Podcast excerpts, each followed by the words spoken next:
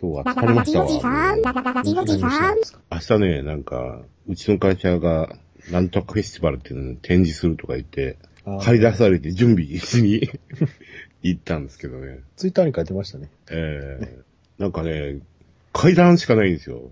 市の施設かなんかのくせに、で、3階ぐらいのところまでずっと荷物を運んであげて、運んであげて、で、多分誰もあれ見に来ないんですよ。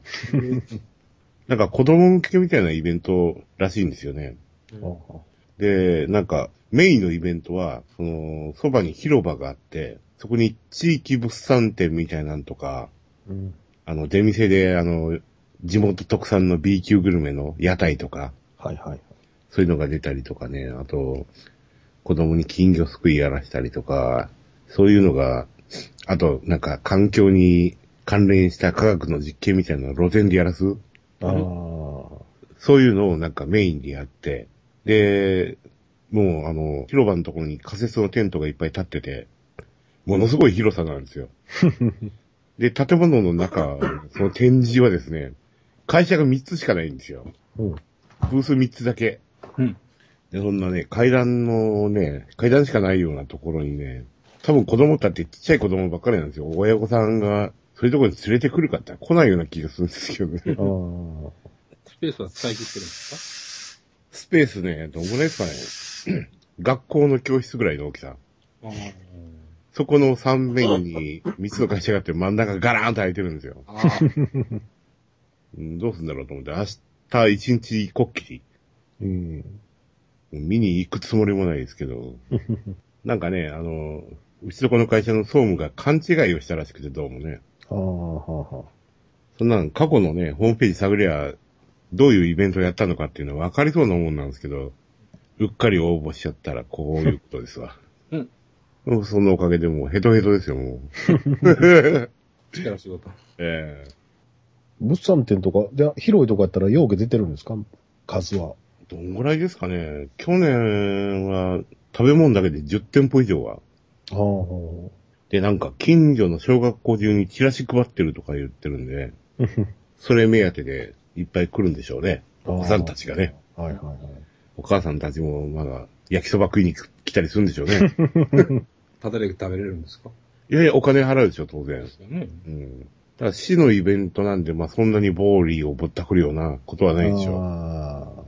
市のイベントやったらなんかあの、わけの分かれへん、防犯の笛とか配ったりするんですかねう。。ああ、うん。そういうのあるかもしれないですね。パディさんが、あの、親としてはそういうとこに、やっぱし行っちゃうもんなんですかうーん、過去何回か行きましたね。何があるわけでもないんですよね。あまあ、なんちゅうやろう。まあ僕はあんまりその行政のことはよくわからないですけど、うん。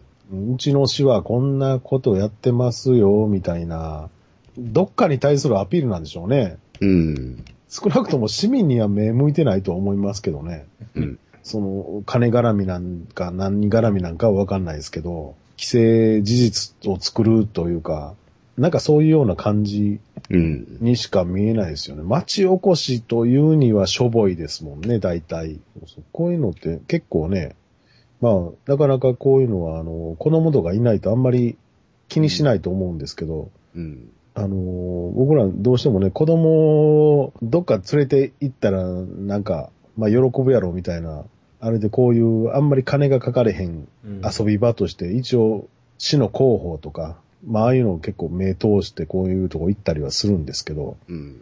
なんかね、なんなんやろうな結構、いろいろやってますけど、まあ、子供は面白いんでしょうね。僕ら面白くないですから、やっぱり。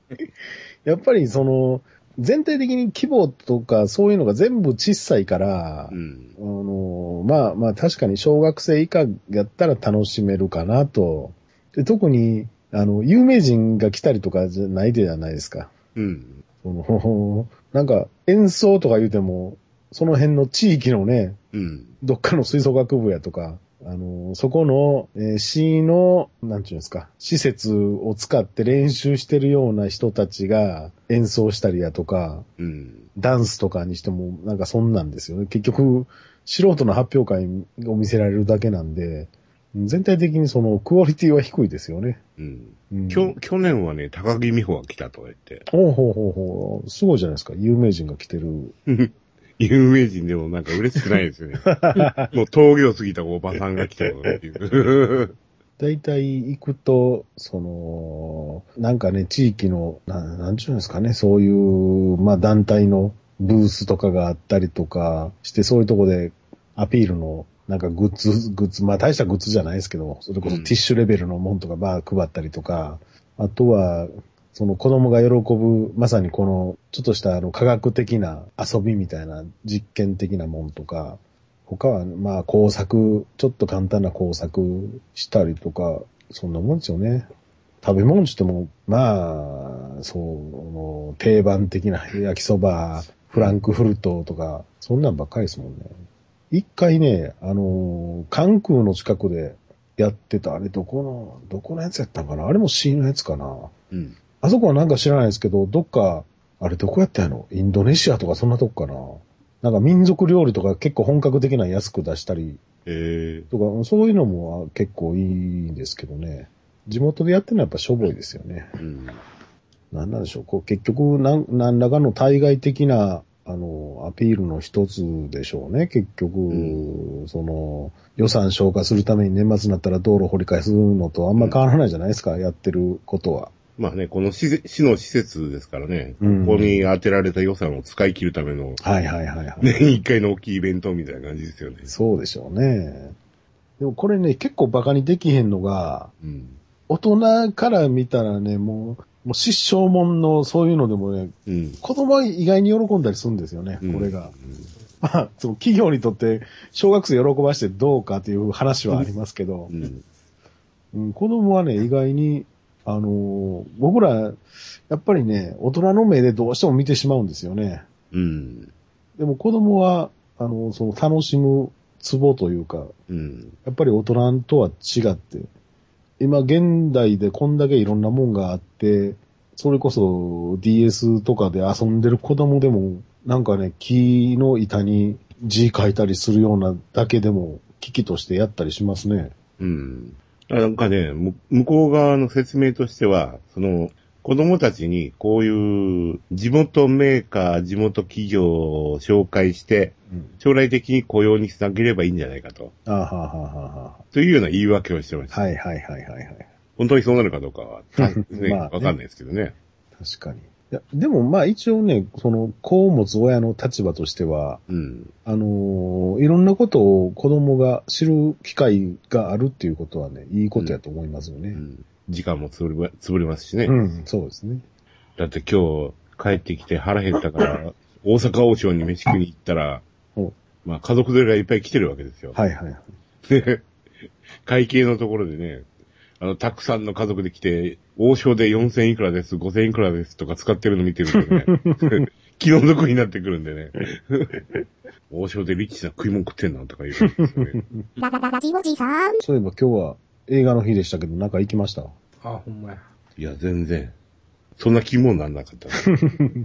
ちょうど今、裸一揆でしょ。いい映画やってないでしあょー。そうですね。なんかやってますか今。メインブラックとか見たくないですあかーそう。あテレビよう出てきますけどね。うん。あれにはお金は払えない。 え劇場版ブラッドシーがしたから外事警察がしたからああとあの、偉い先生が作った世界の終わりみたいな映画がえ、えありますよね。ダークシャドウじゃなくて何えー、ファイナルジャッジメントやったかな。ああ、はいはいはい。はいはいはいはいはい。中国が攻めてくる話ね。占領されるんですよね。そうそうそう。誰かわからん人がごっつ偉そうにバーンって真ん中に立ったビジュアルイメージで。うん。あの人は信者さんなんですかめっちゃ誰か知らん人が主役になってるっていう。息子が監督でしょいい、あ行ーっちゃおうかな。明日やってるなとか言って。選挙に出たけど落ちて、危機を相変わらず伝えてて、みたいな、そのまんまかいみたいな話ですかうら、んうんいや、すごい。明日やってるし、話の種に行くっていうのはいいかもし れない。幸福なこの雑誌ある、月刊誌みたいなのあるじゃないですか。えあの、それ見たらちゃんと特集やってるし、え、え花々しいのが、背後霊のインタビューみたいなのがあって、はいはいはい。あの、今回橋本知事で、うん。言いもしないことを勝手にインタビューして記事を作るというとんでもないコーナーがあって、え、橋本、知事の背後霊という、とのインタビュー。橋本徹ですか不知事の。府知事 今市長です、ね。あ、今市長あ市長ですあ、はいはいはいはい。はいはい。橋本の背後霊にインタビューするとそういう。うんああ、なるほど。うん勝手に、あの、はいはいはいはいはいはいはい。インタビューというか、勝手に、なんですか、うん。 話を引っ張るという、そんなうん斬新な手法を使って聞いてドます、リフ、ドリフで言うたらもしものコーナーですね。あそれすごいな。面白そうや。そうそんなこと知らないよ、みたいな感じで勝手にね、話作っていくわけですよ。えーその機関紙は行ったらくれるんですかねあ、ちゃんと本屋で売ってますよ。月あ、売っ刊。てるんですかうん。だから、金ち出してまではいらんな。ょっと腹が立つちょそれは腹が立つでしょ。くれるんやったら、うちの会社から帰る途中にあるんで、もらって帰りたいけ ど。映画の特集もしてるし。うーん。あそこはね、あの、ああいうふうに、守護霊、背後霊にインタビューするから ね。うんで、適当なこと書いても、は霊が言ったことだからっていうと、名誉毀損にならないらしいですから。ああ、そうい本う当のがあるんですに。うん。すごいなララララジオジさん。ニコラス・ケイジの映画を見たんですよ。ほドライブ・アングリうー。ああ、 名作中の名作ですね。うん。びっくりしました。うん。ドライブアングリー。あれね、多分、元はね、うん。あの、神は銃弾っていう小説があるんですよ。はいはい。多分それが元になってると思うんですけどね。どこにも書いてなかったですけど。うんうん。神は銃弾。うん。ああ、そうか、ゴッドイズブレッドというんですね。そうです、そう です。ボストン・テランっていう人の本で、結構ベストセラーになってるはずなんですけど、あーとそれは、えー、あれは主人公は保安官かなんか、警察官やったかな、うん。えー別れた嫁さんが、嫁と娘かなおって、うんうん。で、その、そこはもう再婚してるんですよね。はいはいで、はい。新しい旦那がおって。うん。で、その家族が、その夫婦が殺されて、うん。娘がそのカルトにさらわれるっていう。あうー。ん。で、それを奪還しに行く、その父親の話で、ほんで、その途中で、その元そのカルトの信者、信者というか、まあカルトっていうのも宗教的なほどじゃないんですけどね、うん。あれっぽいやつですわ。チャールズ・マンソンはいはいはいはい。的な犯罪集団みたいな感じの、元そこにおった女を、と一緒に、その自分の娘を助けに行くっていう話ですけど、そこに、実は、あの、なんか裏があって、どうこうって、もっと複雑で重い、ハードボイルドな話なんですけど、なんであんなになっちゃったの多分、多分あれ、それが元になってると思うんですけどね、感じとしては。でも、ほんで、その、ストーリー見たときに、あ、神は銃弾を映画化したんやと僕思ったんですよ、ずっと。だかああ。らどこにもそのこと書いてないし、あちゃうんかなと思って、実際見たらもう、ちょっととんでも映画、それこそメインブラックに近いぐらいのノリですもんね。うん まず、ニコラス・ケイジが死体だっていう ところの設定です。死んでいるという。そうそうそ地獄の刑務所を脱獄した男と いう。センスというか、ゴーストライダーという か。う。そうそう。ゴーストライダーに近いですよね、うん感じとしては。で、死体のくせにやりちんでモテモテっていう。じゃあそら、お邪魔幽霊君も入ってる。今やってる映画なんですかあの、今、去年もう、ううんん。ちょろっとやってすぐ終わった感じですよ ね。だから娘が、えっ、と、もう結婚して子供がいて、で、カルトにはまって、で、娘が殺されて、なんか孫娘そうですそうをで、す。なんか、ね、生贄にしてルシファー復活させるとかいう変なそう監で督す団体だったんですね。。そうあです孫を助けに行くっていう話です。うん。で、孫最後どうなったんですか、あれ。どんな映画やったかよく覚えてない です。ちょっと前に見ましたけど。助けただか助けてないんだか、なんかニコラス・ケイジ捕まって結局、地獄の監獄に戻らされるっていう話ですよね、あれねあ。。ええどうでもよくなった。 なんか、ものすごいね、あのー火炎地獄みたいな道路をね、車で帰っていくんですけどね。また脱獄してやるぜ、みたいなこと言いながら。 で、そのニコラス・ケイジが脱獄したからって追ってきてるやつがなんか FBI のバッジ持ってたりとかね、ああ、不思議なことがいっぱいあるんですよ。最初何も説明なくて、撃たれても撃たれてもニコラス・ケイジ死なないから、後で、その、実はっていう、うん、そうそうそう。そうですね。真面目な映画だと思ってたんだけど。ララララジオジさん。いやー、氷入りカルピスの美味しい季節に愛になり ました。私、いつからだろう、現役カルピスを薄めなくなったのは、ええ、それは、現役カルピスを薄めて飲まなくなったのか、現役のまま飲むようになったのかどっちなんですかうん。昔はカルピスというとね、現役しかありませんでした。はいはいはい。ところが今は2リットルのカルピスウォーターですよ。自分で割らずに出来合いを買ってくることが増えたということですね。ねそれはなぜか僕が100%正しい答えを出しましょうえんでしょう。現液と水の分量が完璧やからです。う。うん。これが。じゃないですか。うん。これ、カルピスウォーター出た時そういう話になりませんでした。僕、ちょうど大学の時でバイトしてる頃にあれが出て、で、バイト終わりにね、その、店の前の自動販売機でこうジュース買って飲んだりとかしとったんですけど、バイト仲間の間で、もうこの分量完璧やなっていう話になりましたよ。そうこの割合がもう、文句の付けどころがないと。うん。私はね、未だに薄いと思ってるんですよ。ああ、それはちょっとあれですね。あの、間違った割り方を続けてきた結果ですよ。うん。いつも自分で割ってたのより薄いって。うん。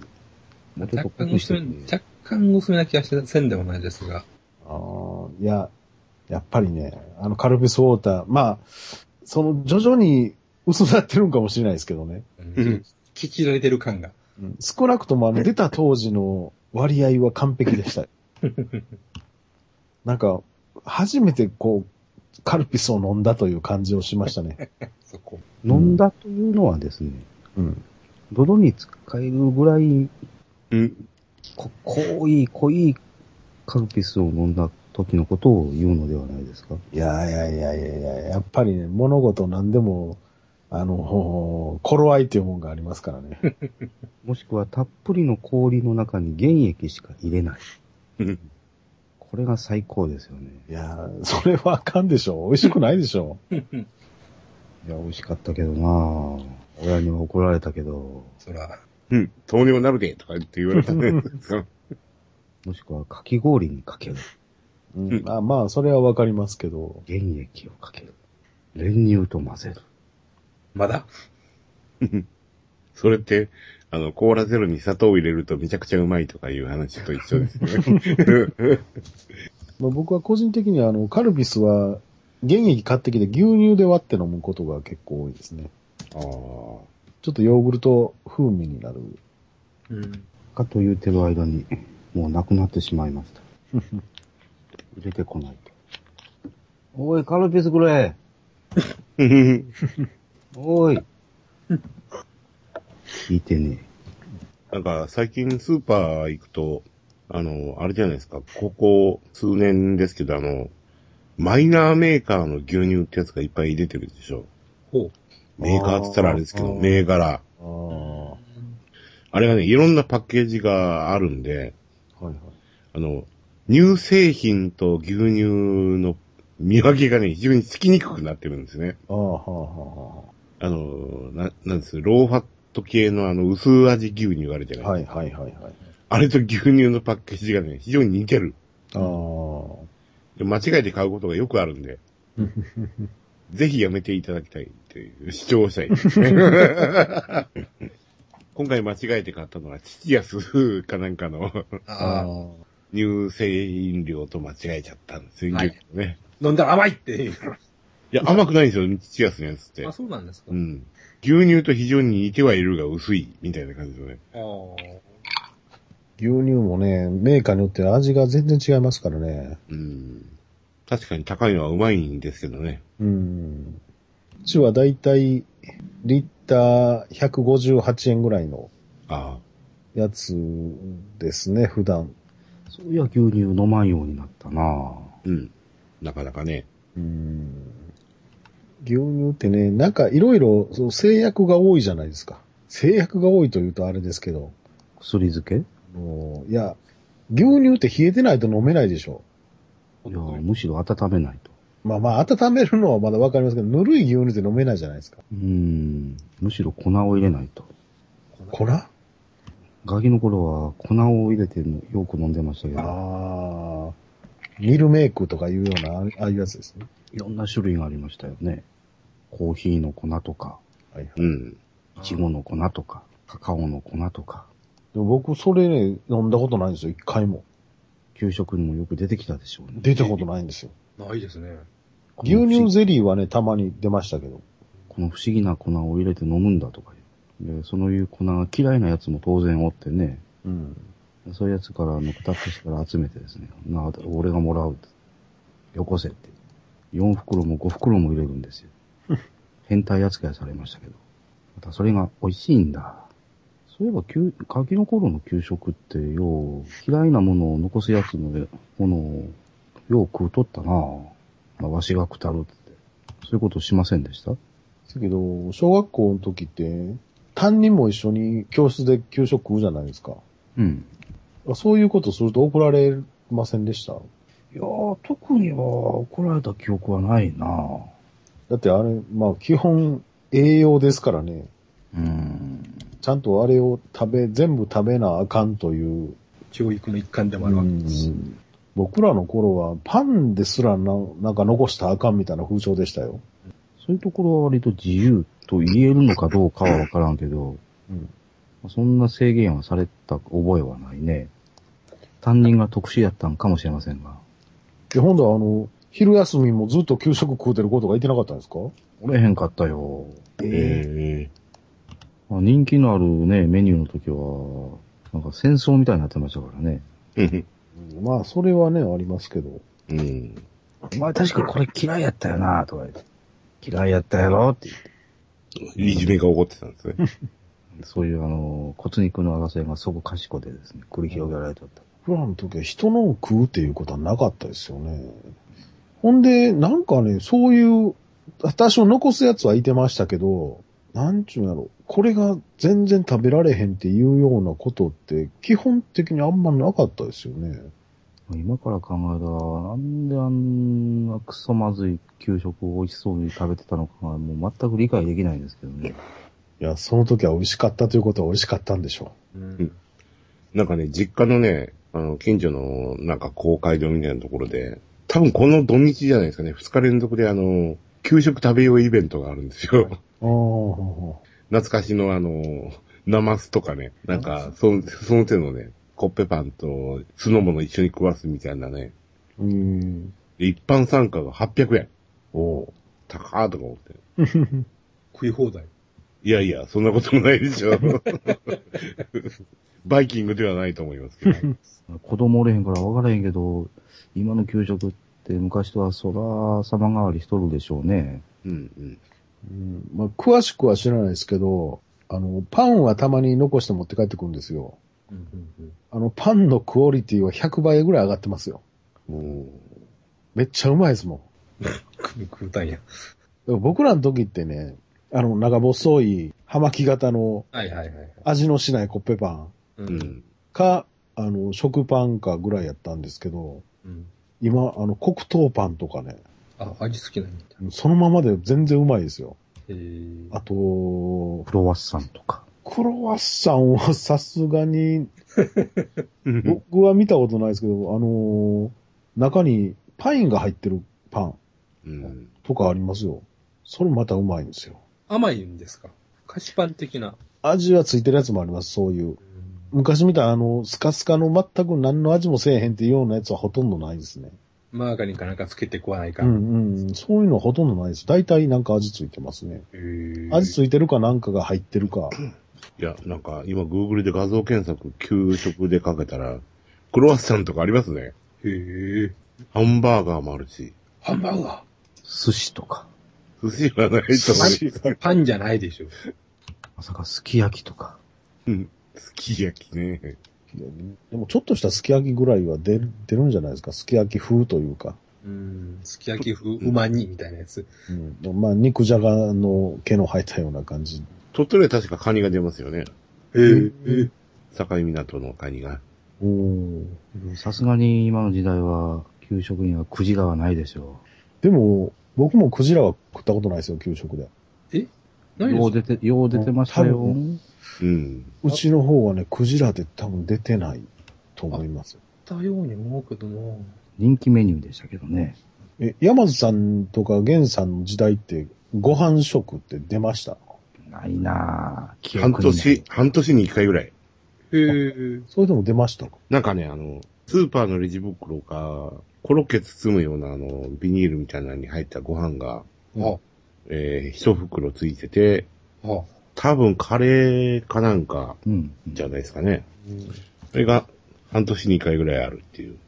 え、器はえ器器って、普通のあの、あれですよ。プラスチックだか、ええ金属だかみたいな。あのご飯食べるとき、それに入れて食べるんでそうそうそうそうそう。すね、さすがに。カレーが皿に入ってて、それに投入する形だったような気がしましたけどう。ん。うちらの地域では、あの、ご飯はギリギリでなかった。うん、うんぼ僕もなかった。出る出るで、出る出る詐欺やった。僕はね、6年間で1回だけ食べたような記憶があるんですけどね。えでももう何にしても、もうほぼなかったに等しい。えうん。え今、多分、半々ぐらいじゃないですかね。ご飯食とパンえ食と。あと何ヶ月かに一回なんか、菓子パンとコーヒー牛乳となんか、ああ、お菓子が出たような給食が、たまにそういうイベントあるの盛り上がりますよね。ねえ、あの時だけは飯食うの早いんですよ。ひな祭りの頃とかね、ひし餅が出た覚えがありますえね。えひし餅で、うん、なんか、あの、普通の餅じゃなくて、ちょっと甘めのお菓子っぽい感じのやつでしたけど。うん給食でです かはいはいはい、そうですへえよ。だから、なんかデザートみたいな感じで。あ、メインじゃないですね。メインじゃない ですか。あそうそうそれだけ昼飯ってさすがちょっと厳しいですから。たまに、あの、バタークリームのケーキを持ち帰りっていうのがありましたよ。ええなんかのイベントの、ひな祭りかなんかちょっと忘れましたけど、なんかそういう時ありましたね。給食はね、さすがにあんま詳しく覚えてないですね。一番新しい給食の記憶でももう30年前ですから、ね。そうですよ。こうあそれから考えたら、今のおっさんどもの昼食って逆に貧しくなってるんじゃないの栄養面ではそうかもしれませんね。バランスとか言うと。うん。激安弁当とかね。うん。300円みたいな。うん。牛丼とかね。だから、逆にね、その地域の、例えばこの大阪市の何区とか、まあ中央区やったら中央区で、中央区で仕事してる人らは全部、あの、ここ一箇所に集まって給食って言って、月に何千円か払ってとかやったらいいんですよ。うん。今度は安く上げられるから、みんな、うん。うん。それなりに栄養の、栄養のあるもんを食べれるんじゃないですか。安くで食べると。バラで買うから高くなるわけでうん、一括してガーッとね、誰が炊き出しに。確か今はそうでもないのかもしれんけど、一頃の大阪市市役所うん。の食堂。あそこが、あの、安くて、めっちゃ豪華だったみたいですね。うんに。そういう社員食堂的なところ行けたら一番いいんでしょうね。そうですね。僕、まあ今は、まあ行ってないですけど、前、あの、入院して退院したちょっと後ぐらい、たまに、 たまにしたあれですけど、あの、定期検診で うん病院行ってた時に、昼、あの、病院の食堂で食べたりしてましたけど、やっぱり、ああいうとこで食べると安いですよね。うん。病院の食堂とか、まあ、それこそ市役所やとか、あと、大学が近くにあったらね、大学の食堂は未だに安いんじゃないですか。うん。大学食堂はいいでしょうね。僕ももう最近は全然行ってないですけど。大学の学食はね、たまに暴力的なあの食堂がある、ありますからね。うん。多かったらええんやろってなって。そうです。そりゃそうです。まあ、大学ですからね。 400円で死ぬほど、あの、量の多い丼とかね。うん。だからたまにあの、普通の店でもね、ものすげえ量出てくるな、ここと思ったら、大学が近くにあるとか、そういう感じですよね。ありますね。な何年か前にね、大学のシステム構築行った時に、まあ、お昼、あの、食うとこないから、まあ、学食よく行ってたんですですけど、それはまあ、ほんまにびっくりするほどそこは多かったね。ああ でも2回目からはもう、おばちゃんにお願いして、量減らしてもらったもん。ご飯だけ減らして、半分でええわ。そのおばちゃんが文句言われるんですよ。もうめんどくさいなとか言って、そりゃそうでしょ。食べやって言って。いや、食われへんって言って。ほななんでうどんまで食べん のさいろいろ食べたいやん。大学の学食もね、久しぶりに行きたいなと思うけど、僕の行ってた大学もうないんでね、ない。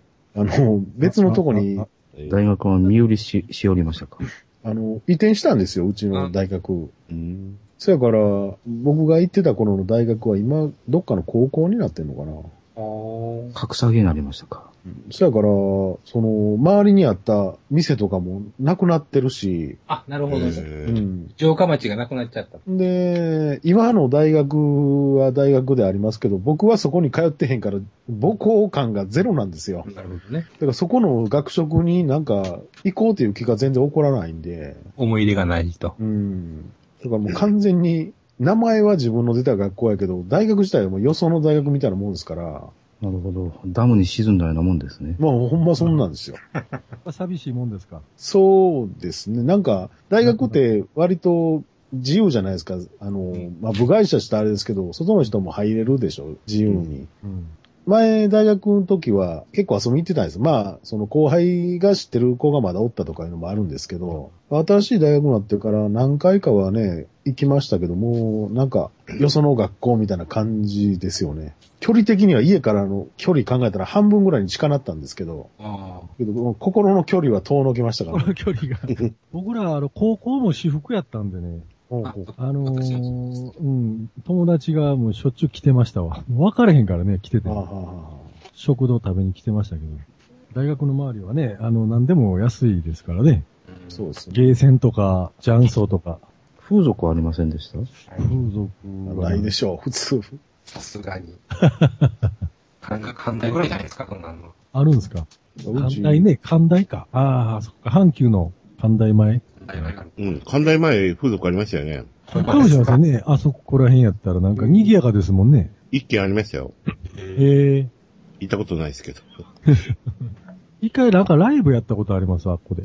うちの大学は移転した後に、駅前が、あの、全然様変わりしてしもて、駅も多分建て直したんじゃないですかね。もう全然僕が通った頃の面影ゼロですもんね。綺麗になったんですか、駅が。綺麗になったみたいですね。だから、もう僕が通った頃の面影とかほとんど、今でもたまに近くは通るんですけどね。まあ家からそんな遠くないですから。うちのとこは高校がなくなりましたね。なくなったっていうか、えー近、近所というか近くの町、三つ高校が合わさっちゃって、合併してあ、あああはいはい。で、学校名も変わったんで、もう、もう違う学校です。校 舎、学舎はどっか、どっか一箇所に。えっとね、二箇所に分散になったんですかね。うん。普通科がこっちの町で、あ商業科、農業科があっちみたいな感じであ、。もう交流はほとんどないですね。同じ学校や言うても。そうそう、部活とかどうやってんだろうと思うんですけどね。 ほんまですね。ほんだらその普通科だけで部活せなしゃあないですね。やっうん。通うわけにいかないですもんね。ぱりそれは少なくなって、いうことですかそうですね。生徒が。うん。僕らでも中学校、高校、13組ぐらいまでありましたよね、高校。一クラス40人ぐらい、40人ぐらいいましたよね。ほんでなん多かいなかね、それでも僕らでも11か2ぐらいまではありましたよ。今もう半分ぐらいなんでしょもう。今、小学校で、うちの子、あの、子供いてるとこは、人数多い方で6組ぐらいじゃないですかね。ああ。それでもかなり、マンモス校みたいですよ。そんだけおったそれで。もね、うん。そうか。まあ、うちは、昔にしてはエリート校やったんやなエリートなんかどうか。 数が少ないからエリートということはないです よ。そうやったらあの、田舎の学校のうん文校とかね。二人 で、マンツーマンだったりしますから。 そうか。選ばれた民の出身だったのか、私は。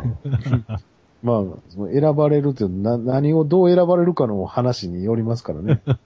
僕ら中学は、小学校3つが集まってたんで、ああ、あ中学のことあんま覚えてないな。あ、うん。中学の記憶ってなんかスポッと抜けてますね。えそれは何か、心の中で押さえつけてる、あ、どうなんでし ょうね。無意識に思い出したく ない、抑圧が。抑圧が。まあ、ブラスバンドでしんどい思いしたのはありますけどね。ほんだらよう記憶あるんちゃいますのいやー、ほんまにブラバンの記憶ぐらいしかないですね。明け暮れてたいう感じですか。それでも僕半年で辞めてますから ね。あとの2年半は全然覚えてないですね、だから。いや、前も言ったけど、私の中学校の3年間は卓球漬けでしたから、ああ、卓球、うん、凄まじいトレーニングを繰り広げる卓球部でしたわ。ええ強かったんですかね、ほんなら。いやね、強くなかったのよ、それが。 まあまあま残念な。その代わり陸上競技させたらもう、これもなしの卓球部でしたけどね。早い早い。応援要員として呼ばあ。れ一る。番得意な分野が違うような気がし ますけど。陸上部なんてもう滋賀にもかけてなかったからね。それがなぜ卓球部になってるのか。なんせ、あの、ラケットを持たないトレーニングの日はですね、あ、あの走り込みが半端やないと。学校から生駒山頂まであ走らされるんですよ。生駒まで。生駒山頂までですよ。そらみんなやめていくわで、そら。そんな走り込みいるんですか、卓球で。確かに足腰強くなかったらあ、いまかあんの強だいけ。あど、強い。いや、そういう域をはるかに超えとるでしょ、そんなトレーニングなん て。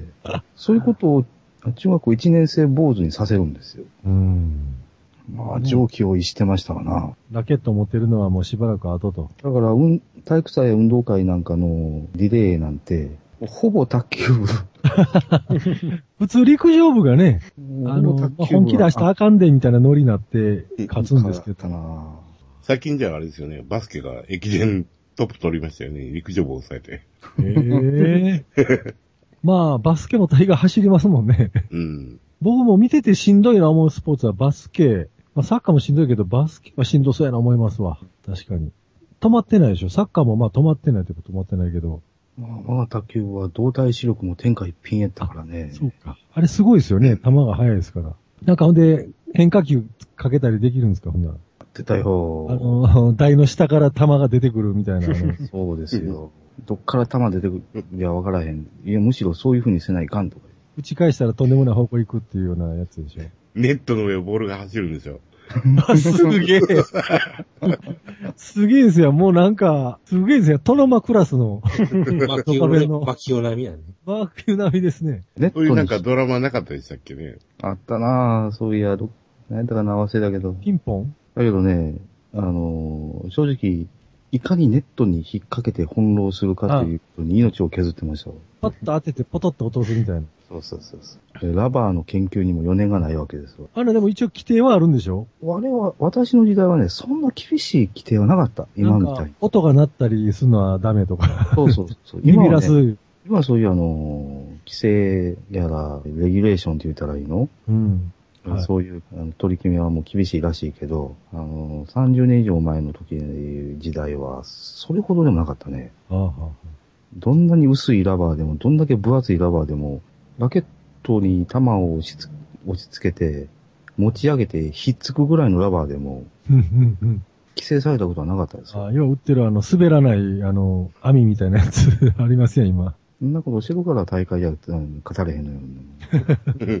腕力と脚力ばっかりついてね。で、晴れの舞台は、うん、あの、体育祭というやつなんですね。そうそうそう。部活対抗リレーで、あの、バトンの受け渡しでパフォーマンスしなきゃいけないですよね、各部活が ね。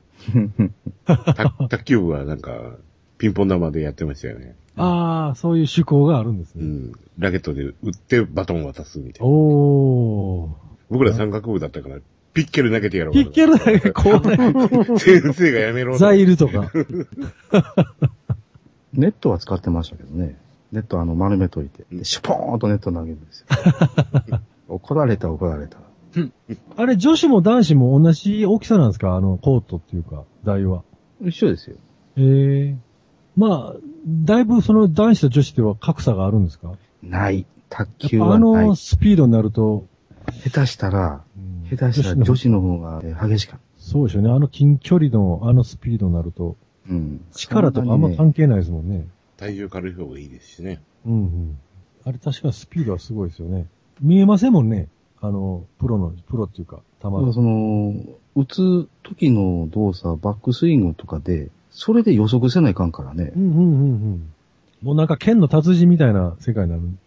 ちょっと筋肉の動きで、いや、肘の、肘の動きであの予測 して動かないかんのですよ。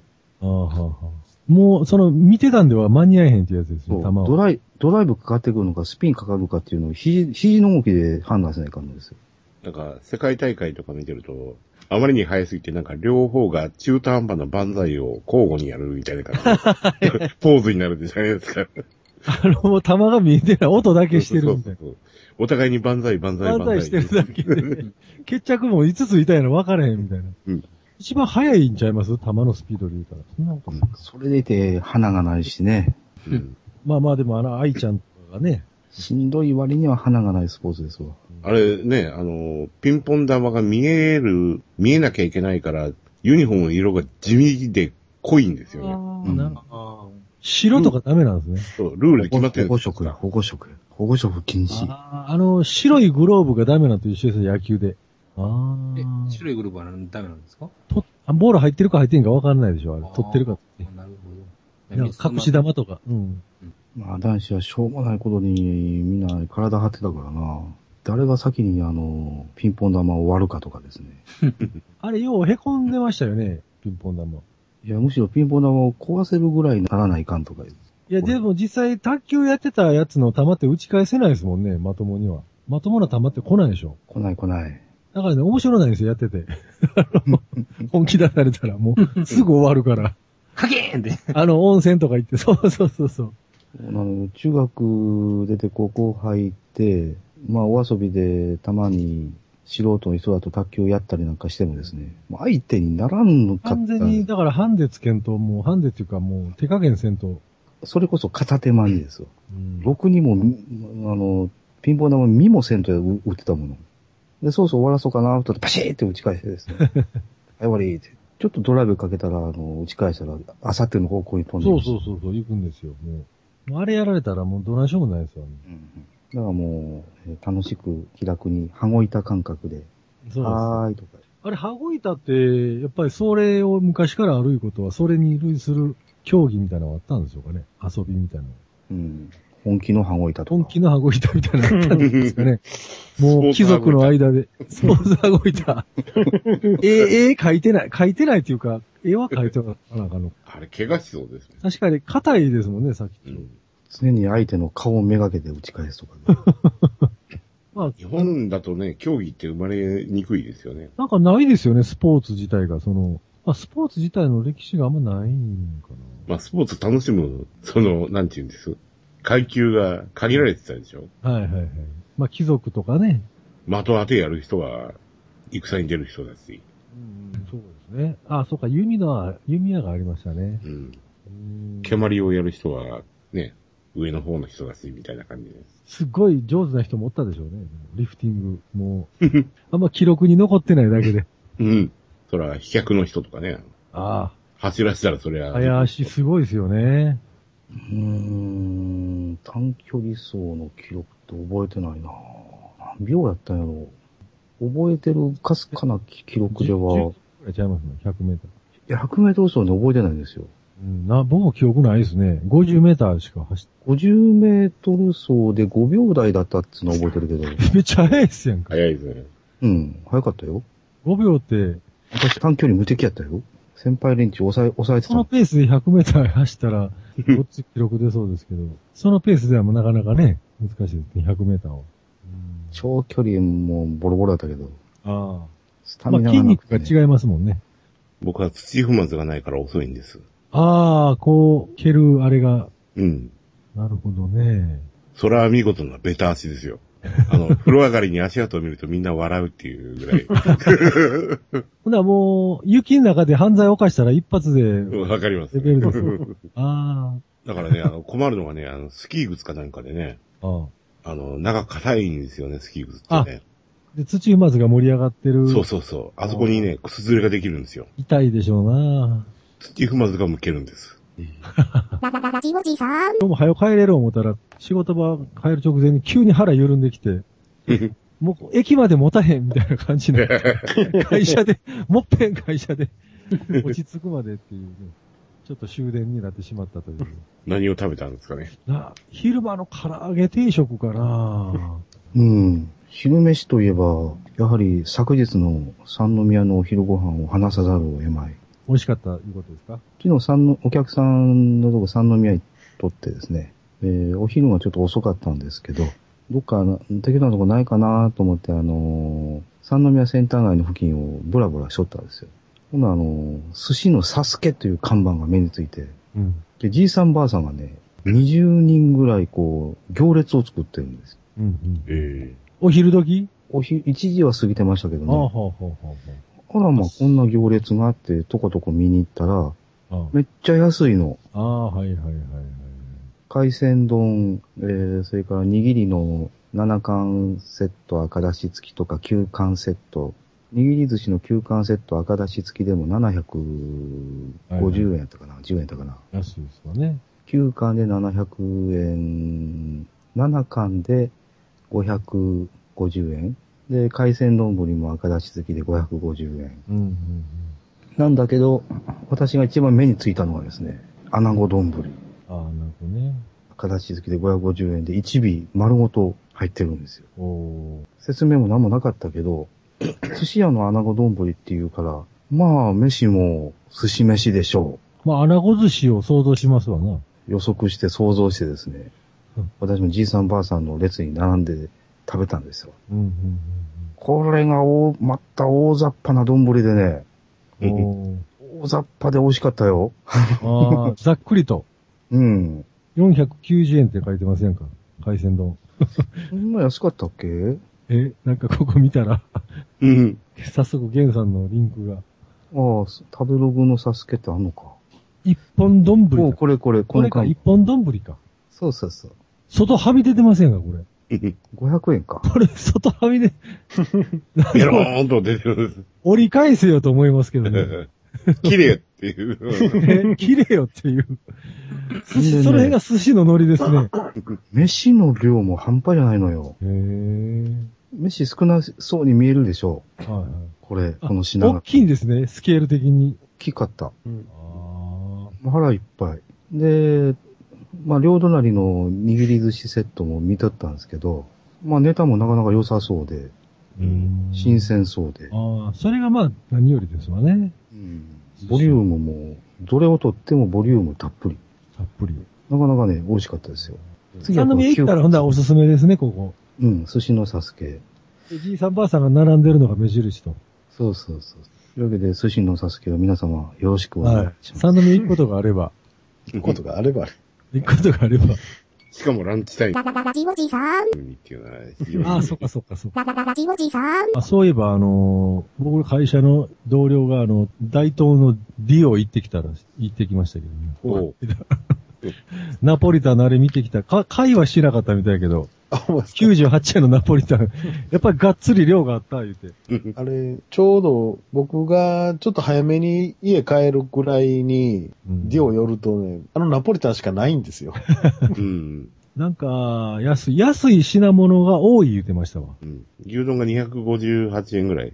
カツ丼298円。 カツ丼って見たことないな。そやからね、あそこもう時間帯によって置いてるものが違うんですよ。あと表にたこ焼き屋がはいはいはいはい。ついてて100円なんですよ。あ、それも安いんです よ。何から何まで。ただね、あれ、まあ、店によって違うんでしょうけどね、うちの近所のたこ焼きはもうやたら手際が悪いんですよね。ああ。遅いこ。のこの間買いに行って、食券、食券制なんですよ。うんうんで、食券買って、おばちゃんに渡したら、ごめんね、これ焼き上がるまで、で、無理やね ん。で、どのぐらいかかんのって言ったら、うーん、20分かなって言われて、うん。うん100円のたこ焼き買うの20分待たれへんで。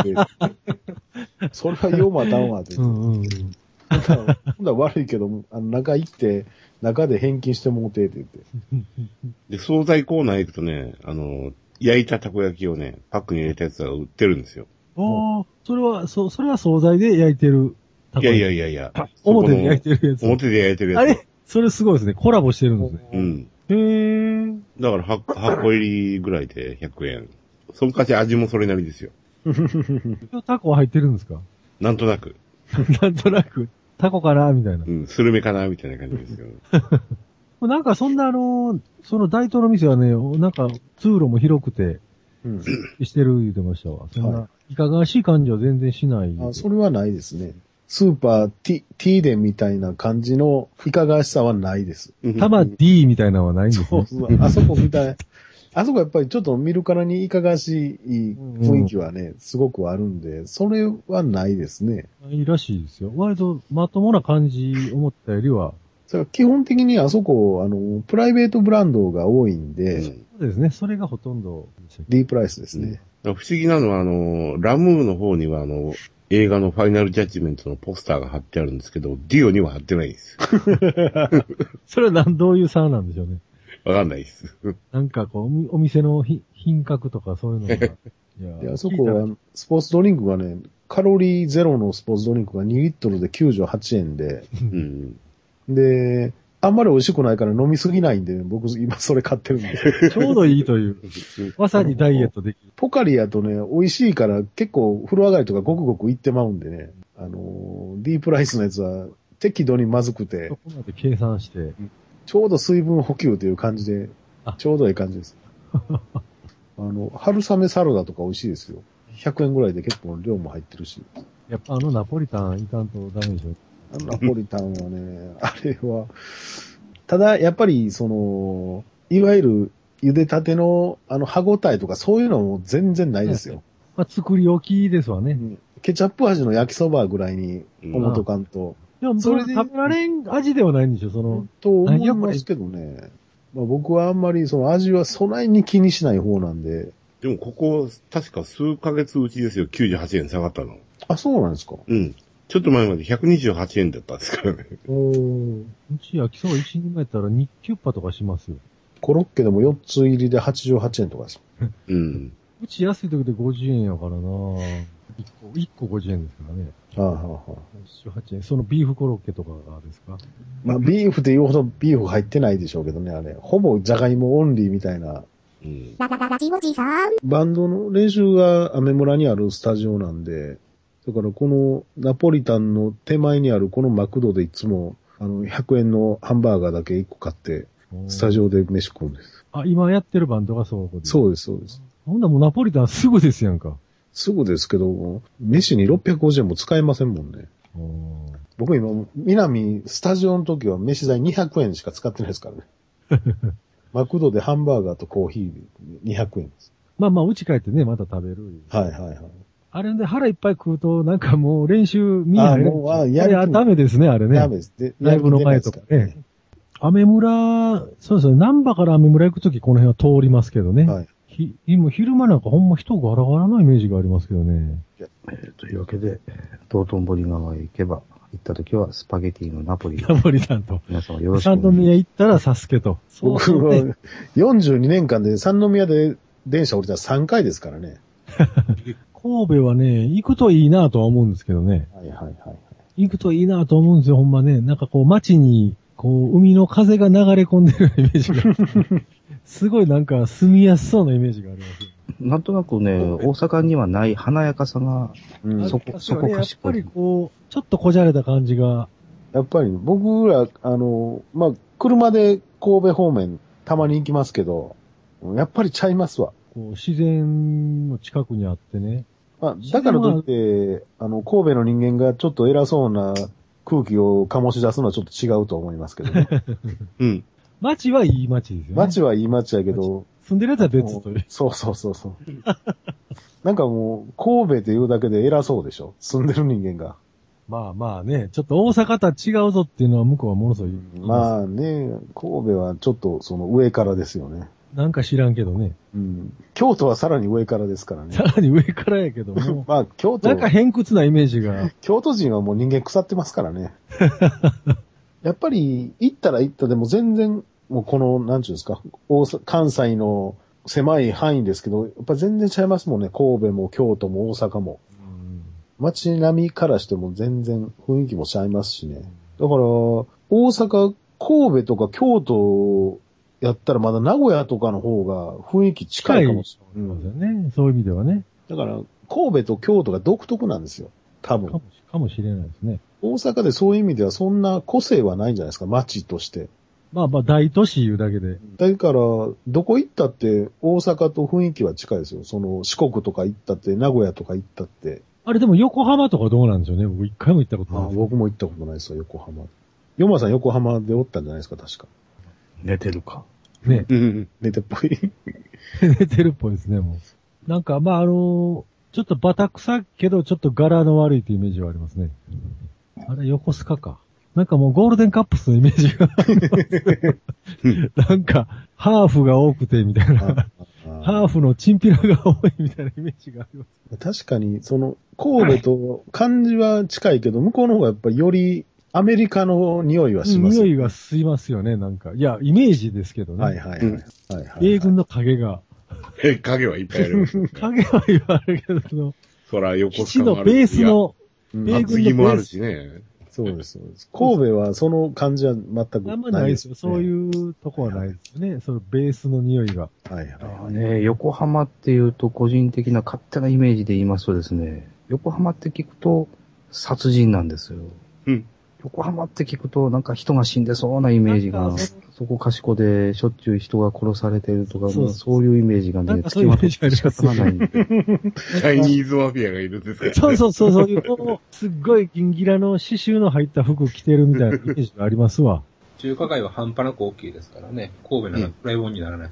へうーん、らしいですよ。神戸の中華街はほんまにその中華料理屋が集まっただけの店やと思うんですけど、向こうはね、多分ね、そのもう、チャイナタウンに近いノリがあるんちゃいます違い封建的な。うい。ん。トックみたいな、いわゆるロサンゼルスとかのチャイナタウンに近い、華僑の人らが、ちょっと根を張ってるようなイメージが。でそこかしこで、あの、変わった形のペットが売られてるとかですね、 そうです、そうです。珍しい、あの、形した生き物が、あの、並べられてるとかですね。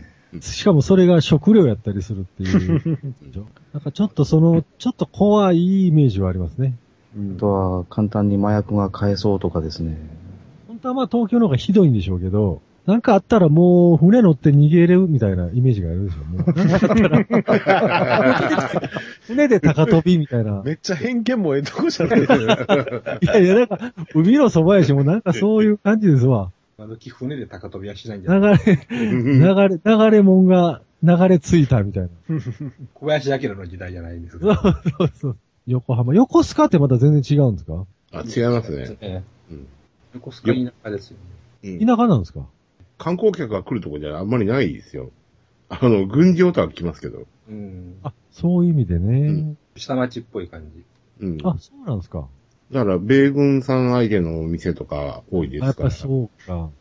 あれ、クレイジーケンバンドって横須賀でしたっけ、ベース。横浜ですね。横浜の方か。あ、あのイメージがありますね、やっぱり横浜は。港の横、横浜横須賀です。横 懐かしいですね。そうそう、あんなイメージですよ。そんなイメージ。いや、あの子のことはどこ行ったか知らんで、みたいな、そのああいう、刺繍のいっぱい入ったスカジャンを。刺繍の入ったスカート履いて、あのでも、宇崎竜道って出身関西の方ですよね。ー、あ、そうなんですか。京、京都市出身。京都ですか。腐ってるわけですね。あの辺ってどうなんですかあの湘南とか、あの辺。田舎ですよ。田舎なん ですかもうサザンのイメージしかないですけど。住宅街ですよ。湘南って鎌、鎌倉がちゃ、あ、鎌倉、なんか電車なんですよ。江ノ電。だってあんなんが走るぐらいですから田舎ですよ、やっぱ田り。舎なんですよね、も多分、関西から見た湘南ってめっちゃイメージいいけどう。、いいですよう。ん、実際行ったら、なんか、泉南のピチピチビーチとかあの辺と変わらへんじゃないですか。うんちょっとした砂浜があるだけうみたん、い多分、ね、和歌山のちょい手前の、な。あー千段肩、の肩とかあの辺とか。多分あの辺とええ勝負じゃないないんですかね。鎌倉はね、なんか文化人の別荘みたいなイメージがありますうん。 要は小説家とかがあの辺 で、別宅みたいなんで、そこで小説書いてみたいな ね。しかしさっきから聞いとったら、偏見甚だしいな、 ほんまそんなそら、100も小そら説。行ってないもんしゃあないですね。大阪は怖いところいう話ですわ。そうそう、大阪はもう全員ヤクザや、ヤクザと漫才師しかおれへんみたいなイメージです。 ね私みたいな善良な一般市民も多いんですけど、市民の方が本当は多いんですけどね、おとなし結い。局、その、地方を別の地域に紹介するときって、やっぱりデフォルメするじゃないですか、当然やけど。そこの町の売りを、はい、わかりやすいようにね。うん、バーッと広げて。だから、うちでも岸和田でももうだんじりの街になってますけどいい感、じですよね、もうね。そう、そもううでそもこまない。でっていう、そうでもないですよ、別に。年に一回ですからね。年に一回や しね、そこまで、そうですよ。普段暮らしてる人は普通に暮らしてるわけですから。いやー私なんかが描く、描く岸和田のイメージなんかは暴力の街なんですけど、うん。そうそうそれまたあなんのか、岸和田少年グレン隊みたいな映そう画そうそう。イのメージですよね。イメージ、ほんで、あの、清原のイメージですよ。岸和田少年グ連隊の舞台になって、前も話したかもしれないですけど、あそこは春木地区って言うて、岸和田の中でもちょっと外れなんですよね。そういう地域なんですかもう、柄の悪い。あっちの方が柄悪いんですよ。うんあの、駅で言うたら、春木駅って駅があるんですよ。うん。うんうんだから、いわゆる、ほん、あの、皆さんが、だんじり断じ祭りりのとかうんで、本拠地ではないと。見てる、あの、岸和田っていうのは、岸和田駅の、まあ、周辺といえば周辺なんですよね。中心部なんですね。はいはい。ほんで、そっから二駅、南、えー北に行ったとこに春木駅っていうのがあって、その辺が春木地区って言って、そこが柄悪いんですよ。ほんで、清原は、あれ JR 沿線なんですよ。うん。今言うたのは南海沿線ではい、清原が住んでたのは JR 沿線で、山手は山手でまたちょっと文化がちょ違うんですよね。あ清原が住んでたところは、いわゆるあの、今言うてる岸和田祭りの岸和田とは違うとこなんで、だから岸和田っていうのは市民全員が参加してるわけじゃないんですかあれ。違います。大きく分けたら3箇所ぐらいに分かれるんです、岸和田って。だから、岸和田でも山手の方は祭り別ですから、10月にやってますから、ほんだらね、だんじり言われても、なんや、ピンとけえへんみたいな人もおるわけですね。まあまあ、だんじりはだんじりなんですけど、うん。だから、下の祭り、いわゆる本、本物の、 本物の人はまだ怒られるかもしれんけど、いわゆるテレビとかでやってる岸和田祭りっていう9月にやってる祭りは、南海本線の岸和田駅の周辺なんです。で、その中でも、その、春木地区っていうちょっと外れたとこの別の地域があって、そこが、まあ、今はどうなんかわかんないですけど、昔は柄悪かった。僕ら、春木の大家遊びに行って、ボコボコにどつけ回されたことありますからね。こ小学生の時に。どんなゲットや。だから、 春樹っていうのはそういうとこで、で、あの、岸和田少年グレン隊の書いた作者っていうのが、その春樹のあの、あのあたりの人で、だからあの舞台になってるのは春樹っていう、岸和田市内ですけどこも、れやったら木。もう、春樹少年グレン隊にしとったいよ、やだほよねん。まそうです、そうです。そうか、やっぱり暴力が支配する街だったのか。まあまあ、暴力が支配してますけど。 でも、普通に暮らしてれば普通の街です。僕らがって、そんなひどい目に遭ったの、僕、人生の中でそれ一回だけですもん。それでも大概いいでしょうけどね。まあ、普通に暮らしてれば全然、何ら、何も関わることの暴ない。力的な被害に遭うこともないですよ。だから、ね、あの、ヤクザの組の前で、ここ何々組の事務所やでとか言うてたら、うんうんうん。ドア開けてヤクザ出てきて、何喋っとんじゃこらとか言ってはい言われますけども、そういう、自分から危ないとこ近づああ近づいていくからね。うんうん。で、僕らも、まあそんな、ある程度大きくなってからないですよ。小学生の頃はそういう怖い目はいっぱい負ってますけど ね。うん小学生って分からんじゃないですか、いろんなことが。加減がね。ヤクザの組やろうが、だから春樹っていうとこも怖いとこやけど、小学生そんなようわからんのでね。その時も春樹に王将ができたって言って、王将がただ券配っとったんですよ。で僕ら、近所のマンションのあのポストからただ券ガー抜いて、うん。王将春樹と変われへん、君らも。王将に餃子食いに行って、今考えたら立ち悪い子供ですよね。 うん、立ち悪いですね。勝手にポストからただ券取って、王うん将持って行って、その餃子以外何も頼まないんですから。ほんで帰りにダイエーで遊んでどつき回されてるっていうね。インの方だ。そうそう、因果応報。 天罰的面ですよ。まあ、その、外れた地方、同じ岸和田でも、はず、違う地方か、地域の人かもしたら、そういうのでな、まあ、例えば東京行った時に、だ岸和田や、ってだんじりや、だんじりや言わはれいる。はいはい、はい。ピンとこないっていうか、その、いや違うねんけどな、みたいな感じなんでしょうね、本当は。と思いますけどね、どこでも。まあ、そんなの、どこでもそうでしょうね、本当はね。だから、近くてもわからないじゃないですか。僕ら言うたら西成なんかそんな遠くないけど、西成ってもうイメージ悪いですもん。いや、それは、あんまいい人いないでしょでも、西成でもう。結そ構、。うそうそう、あの、ちゃんとしたとこありますすよ。あの、天ガチャとかね、ごっつイメージ悪いけど、すごい、なんちゅうの、お金持ちの家の頭、はいはいはいはい集まってるとこありますしね。綺麗やし。ララララジオジさん。もう、もうやめましょうか、この話 題。この、あの地域の話題をやめますか。いやこれ多分あの地域の話題じゃなくて、もっと前に話した別の話が 今、あ、まあやってきたかもしれないです。エシュロンで。あの、ある偉い先生が映画作られたんで、その話をちょっとしてたんですけ ど。あ、そうなんですか。ララララジオジさん。大阪市職員の構成比率は、あの、80%ぐらいはヤクザですからね。タトゥーでしょ。入れ墨というよりも。どんなん入れてるかにもよりますからタね。トゥーでしょ。まあ中には、あの、プリキュアの入れ墨してる人そうそう、まあまあそういう、なんでしょう。そんな空獅子ボタンみたいなんじゃないでしょ。大学の時の後輩で、ずっとパンクバンドやってたやつ、左腕のね、肩のとこに、なんか、チンパンジーの漫画みたいな入れ墨入れてましたよ。ああ。いやー私だったら、キュアマリンの入れ墨を掘るなだから、それもそれで入れ墨ですからね。だからもう入れ墨って言われたらなんかもう完全に仁義なき戦いみたいなうん。イメージでね、思いますけど、キュアマリンの入れ墨って可愛いと思いませんまあ意味はないですけどね、入れ墨としての意味はなしてないですけどね。入れ墨は基本威嚇の道具ですからね。うん。まあまあね。で、まあ体をそこまでこう、改造してるっていう、こう、でも一生今これと付き合っていくんやで、みたいな。今はそんなあんまないですよ。消えないでしょだって。まあ消えないですけど、海とか行ったらもう上半身裸で見せまくってるやついっぱいいてますからね。えあんなもう威嚇以外の何者でもないですよ。で、これ、前言うたかもしれないですけど、あの、うちの子供が保育所行ってる頃、うん。保育所のその、なんかあるじゃないですか、運動会やなんやかんや、卒業式やなんやとか、集まりが、うん。その園児の母親で入れ墨してる人いてましたからね。あーあれはタトゥーでしょはいはい。まあ、いわゆるタトゥーですけどね。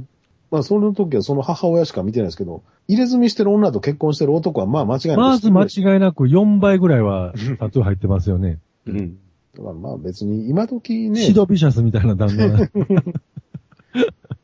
タトゥーぐらい入っとっても別に驚きはしませんけど、あれ、黒人ってタトゥー入れてます入れてますね。目立たないでしょ目立たないです。あなんかみんな、レミー・ボンヤスキーとかでも入れてます。うん。レミー・ボンヤスキーが分かりにすいにくいですけどね。 なんかわかりにくい。あの、K1 の選手で、あー胸かどっかに入れてますよね。でも、ほんまに黒かったらわかんない。いやわかりにくい。ほとんど分かんないです。白い入れ墨なんてないですもんね。入れ墨というぐらいですからね。うん。そういう意味では、あの、白人の方がやっぱり入れ墨は生々しいですよね。コントラストが強いから。はいはいはいはい。あ、マイク・タイソそンう。。そういや、マイク・タイソン入れてましたね、顔に。あ顔に。まあ、マイク・タイソン顔に入れ墨入れようが、もうどうしようが別に。まあまあ、いいですけどね、も 名前だけで威威嚇できますからね。う。いいですよね、もうマイク・タイソンや、みたいな。ララララジオジさん。あ、あの、そういや、見ましたよ。ヤマト、10話、11話見ましたよ。うん。 10話は、あの、別に、特に面白いこともない。うん。あの地球とそろそろ、あの、連絡が取れんようになるんで、みんな家族と喋れみたいな。30分それやるだけっていう。うんう ん。最後は、あの、あの、館長室で、起きた館長と古代が、なんか地球に向かってさよならって言い続けるっていうめっちゃシュールな絵で終わっていきましたけど。未成年に日本酒を飲ます、あの、そうです。あ。うん。ほんで、あ11話が衝撃の11話で、ついにデスラーの顔が青くなってたんですね。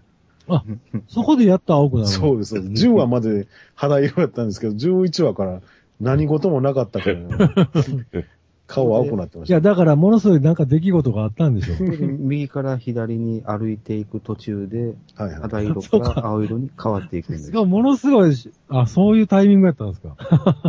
ほんで、あのー副総統のヒスが将軍に格下げになってましたけど、あれはどうなってるんですかえー、あ、間違いですわ。たまたまですわ。力ない、力がない。うん。前までヒス、副総統ってなってたのに、今日見たら将軍ってなってて、いやーそれはあのーいろいろ触なれんてかはし、でかしたんでしょう。数多い触れてはならんとちょっと、ころの一つなんです。軍隊の金に手つけたとあかー、ちょっとそういう、ヒスっていうちゃのいはまちすょっと、けどちょっとセクハラまがいのことしたとか。あのー状況報告するのに、すごい自分の気持ちをいっぱい入れすぎて、デスラーから怒られるっていう。 うん。ピストルかねってやつそうそう。あ波動砲ですかピストルかと思いましたよとか言って怒られてるんです。ああ、それ軽口叩くとこもあるんですかヤマトで。 11話というと、デスラー嫌いの話ですかね。そうです、そうです。あと、あの、デスラーがずっと飲んでるワイングラスみたいなやつの形が途中で変わってるっていう。もうそういうとこ目的に見てませ んかもちろんそうですよ。そのために僕毎週ヤマト2本3本見てるんじゃないですか。あのデスラー嫌いも、あれ、余計はなかったんですか中通っていきますけど、そうなんですよ。自ら飛び込んでいくんですよ。宇宙空間でもっと広いはずやのになんでわざわざあん中突っ込んでいくんかなと思って。かわしゃいいのにね。わざわざあの、嫌いが集中してる狭い空間にめがけて進んでいくんですよ。うん。あとなんか知らんけど、ヤマトの形した風船を、あの、嫌いの中飛ばして、嫌いとぶつけさせて、一個だけ爆発するっていう意味のないシーンがありましたけど、 ね、それは嫌いなんやからぶつかって爆発するやろうって いう。あ探査の目的じゃないですかどこにあるかとか全部。いや、見えてますもん、全部。見えてるんですか見えてます、見えてます。誰しも自分の作ったものはね、試したくなるものなんですよ。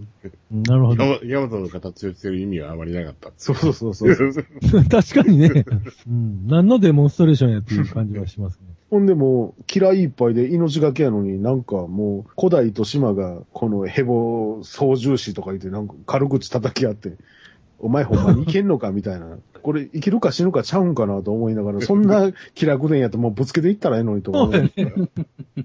トムとジェリーレベルのそ危うなそさうになっちそうゃいそまう。すそ。うですよ。ほんまに11話だけ、なんかほん、ほんまそんなノリでしたよ。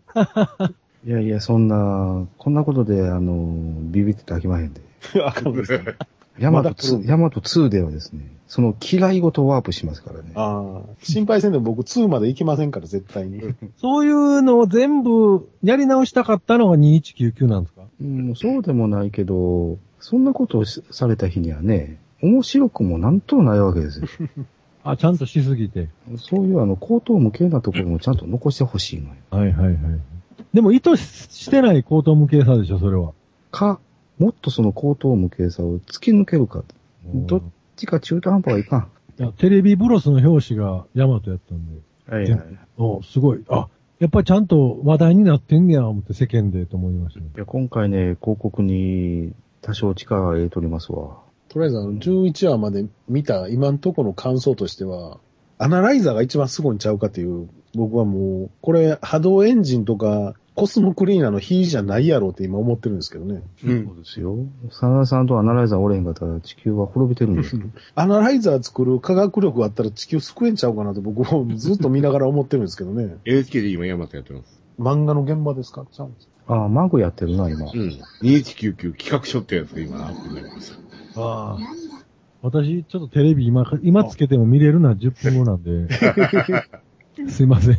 それが何話まであるんですかパティさんの見てる、その、それは今見てる、見見続てけるのはてる。 26ですねう。わ、一応最後まで行こうと。一応元気があったら、とりあえず、まあ、週に2、3本なんでなんとかなるかなとは思ってるんですけどね。週に4本はちょっとよう見らんなと思って。さあ、これからの12話からの8話、怒涛のあのバランス編が始まりますのでですね。12話はなんと、デスラー嫌いなんか、可愛く見えるほどのあの、ガミラスの作戦が出てきます ので、楽しみにしておいてください。まあ、楽しみにしておきますわうん。だって、嫌いの、あれ、中を抜けていったら最後、デスラーから、もうよう頑張ったなって電報が届くんですよ。電報って、電報が届くんですよ。あれすごいなと思って。電報サービスに一一応仲介頼んでるんですね、ほんないらや、なんか船から船に電報送れるみたいですね。あれ、お葬式の時間わかりますでしょうかって言われてあれ敵同士なの1500に円あのあコース。ああいうの分かるんですね。結構あのー最初の方でも通信してましたもんね、敵と。プロ、プロトコルは共通してるんですか宇宙プロトコルは。どうなんでしょう。最初の方でも、あ のー降伏しろってなんかデス、デスラーじゃない、ガミラスから言われて、で、起きた艦長が、バカめって返したんかなバカめと言ってやれ。そう。だから通信がバカめ、どうぞって言ってましたね。 アマチュア無線かと思って。 CQCQ 言うて。